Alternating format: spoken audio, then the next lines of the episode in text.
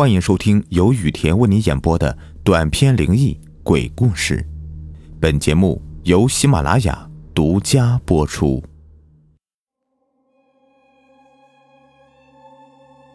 只要到过三峡旅游的人，都会知道，在那猿猴也没法攀登上去的万丈绝壁上，竟悬着一具具的棺材。这三峡悬棺真是千古奇观，千古奇谜呀！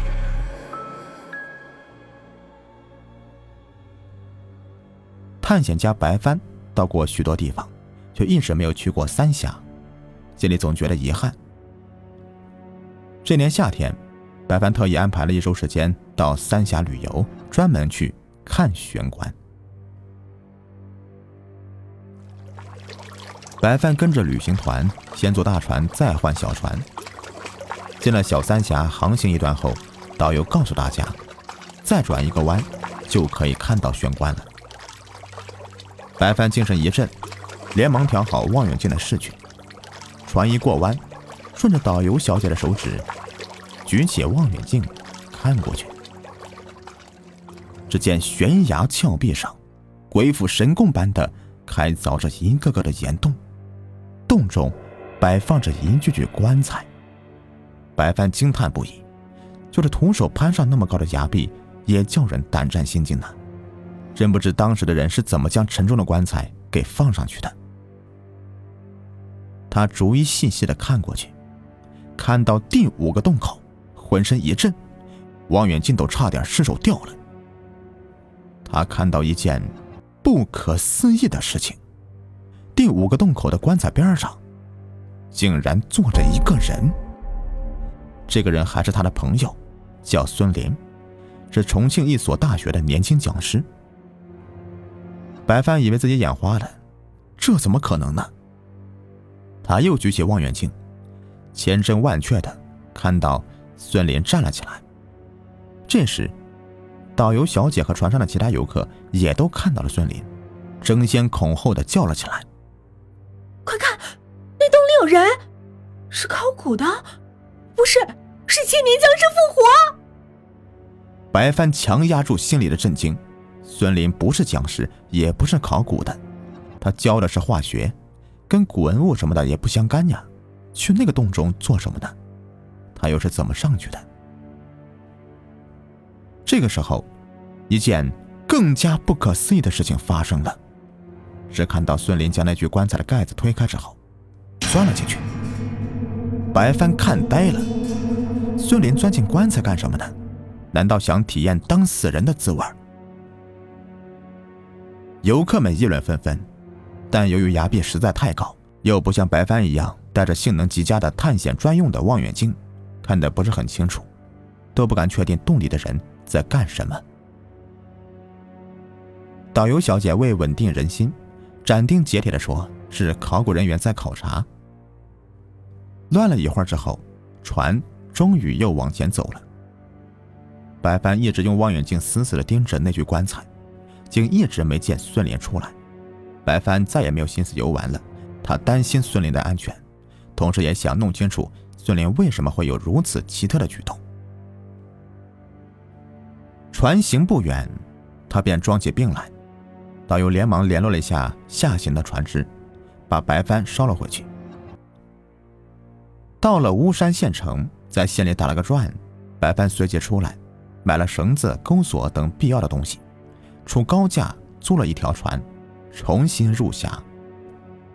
他从船工口中打听到，离这放置悬棺的崖壁不远处有地段可攀岩上山，只是山上都是原始丛林，飞鸟难渡。白帆也不怕这个。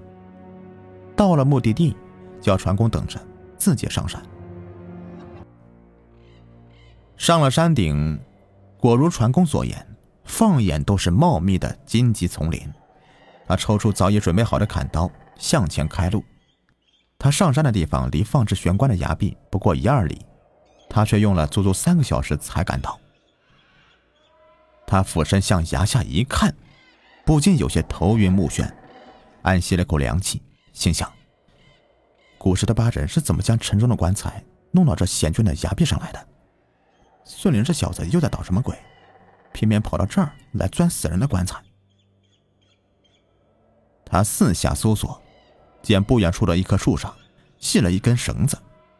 孙林显然是沿着这根绳子下去的。白帆过去，扯着绳子往下看，能看到露出的半截洞口。他叫了几声孙林，并没应声。他试了试绳子足够牢固，便沿绳子而下。不一会儿，便到了洞里。洞并不是很大，只放置了一具棺材。由于常年的风吹雨淋，洞口岩石剥蚀严重，那具棺材比如今所用的棺材还要略大一些，乃大致保持完整，叫人不得不佩服古时巴人选择木料的眼光。棺材盖得好好的，不过旁边有条缝，白帆蹭过去一看，里面黑黝黝的，看不清楚，也听不见响动。白帆暗暗的寻思：这小子难道在里面睡着了？他敲了敲棺材板，叫道：“有没有人呢？过路的人口渴了，讨碗水喝。”白帆偷笑。孙林听到这番话，非得吓个半死不可。但等了半晌，棺材里面却没有半点响动。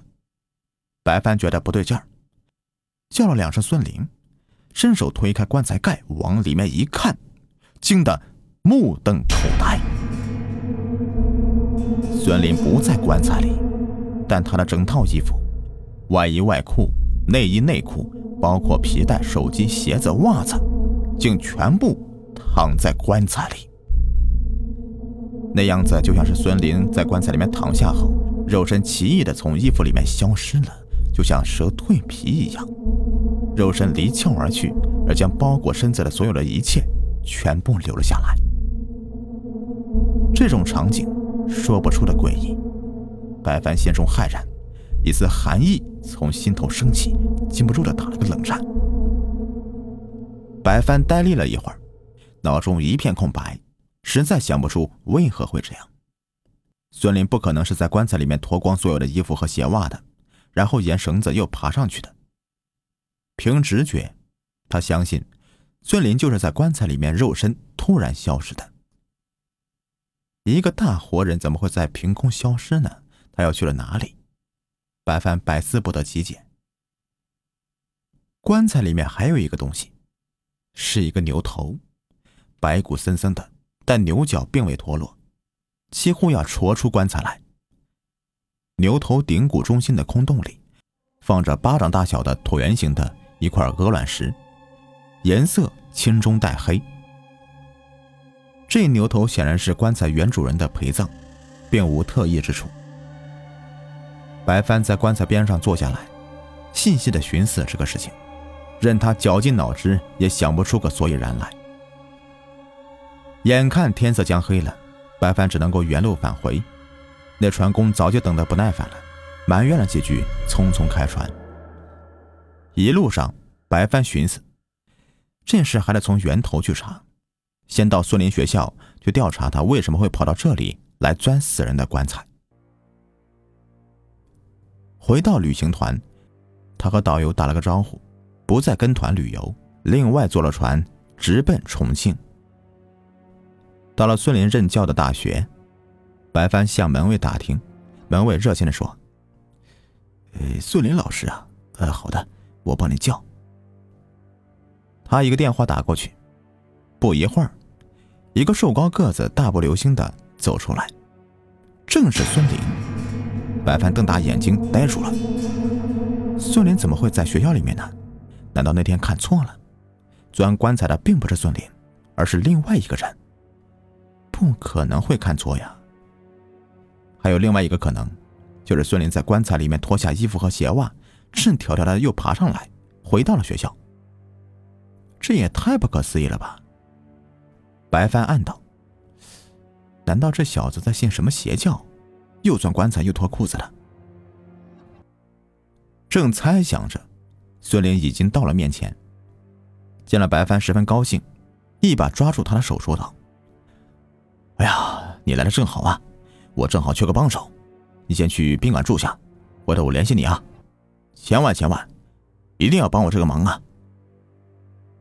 说完，不容白帆说一个字，他急匆匆打的走了。白帆被晾在那里，哭笑不得。看孙林的样子，似乎真的有件很重要的事情要他帮忙，而且他一肚子的话也一定要问个清楚。他先找了个宾馆住下来，接着又到学校打听孙林的事情。一问才知道，孙林为了女朋友，这段时间正闹得满城风雨。孙林的女朋友叫做梁丽，两人在网上认识的，一见钟情，爱得很深。但梁丽的父母对他们的婚姻坚决反对。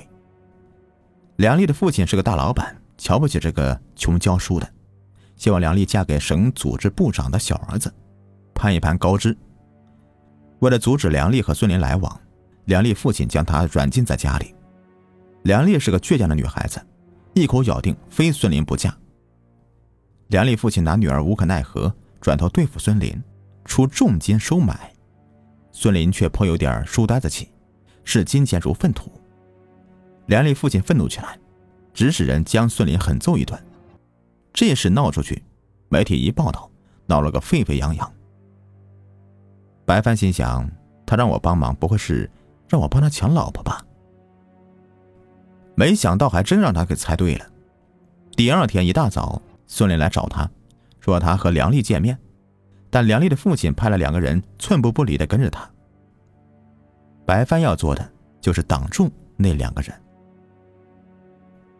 这个忙白帆乐意帮，他跟孙林到了一个街口守着。没多久，一辆黑色小轿车开过来，孙林突然冲出去。双手一张，拦在了路中间。司机一个急刹车，只差一点点就撞在了孙林身上。白帆心想，这小子为了娶老婆，倒也不怕死。车门打开，出来两个一身横肉的汉子，同时一个女孩探出头来，大叫：“孙林，小心！”这女孩正是梁丽，眉目如画，非常漂亮。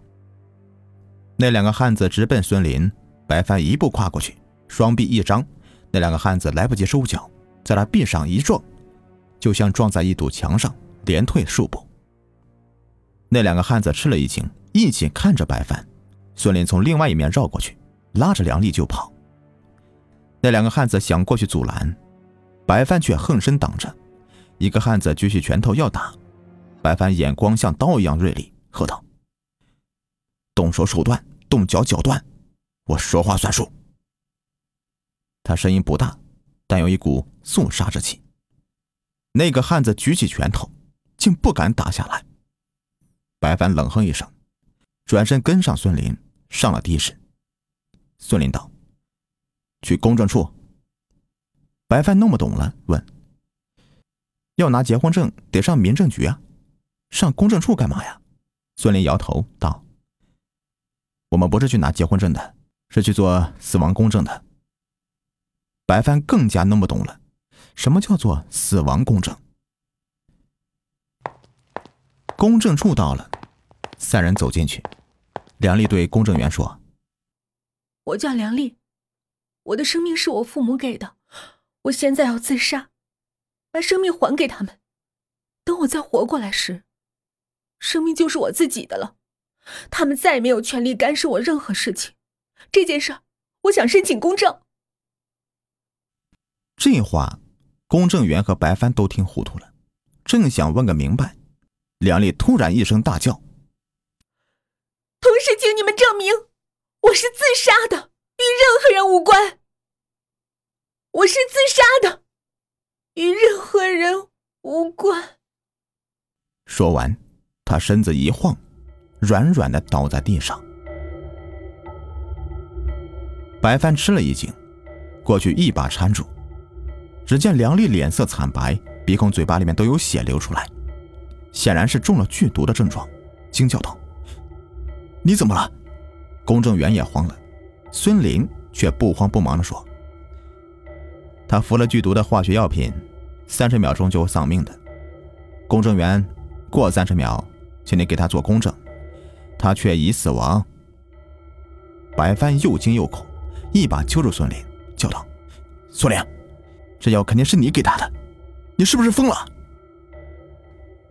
孙林是化学老师，自然有办法配出剧毒的化学药品。孙林说：“不错，药是我给他的。白帆，有些事情呢，现在来不及跟你解释，请你相信我。梁丽是我最爱的人，我不会害她的，我能让她活过来，但是我需要你的帮助。”他的眼光清醒而恳切，不像神志迷糊的人。白帆联想到他钻玄关的事情，觉得这一系列的事情都很古怪。他冷静了一下，问：“要我帮什么忙？”孙林悄声说：“啊，晚上，请你帮我把梁丽的尸体偷出来，运到一个地方去，她就可以复活。”白帆心中一动，问。三峡玄关。孙连一怔，道：“你怎么知道的？你既然知道了，就更应该相信我了。”白帆又惊又疑，心想：“难道死人进了玄关还能活过来？那也太不可思议了吧！”好了，本集已播完，咱们下集更加精彩。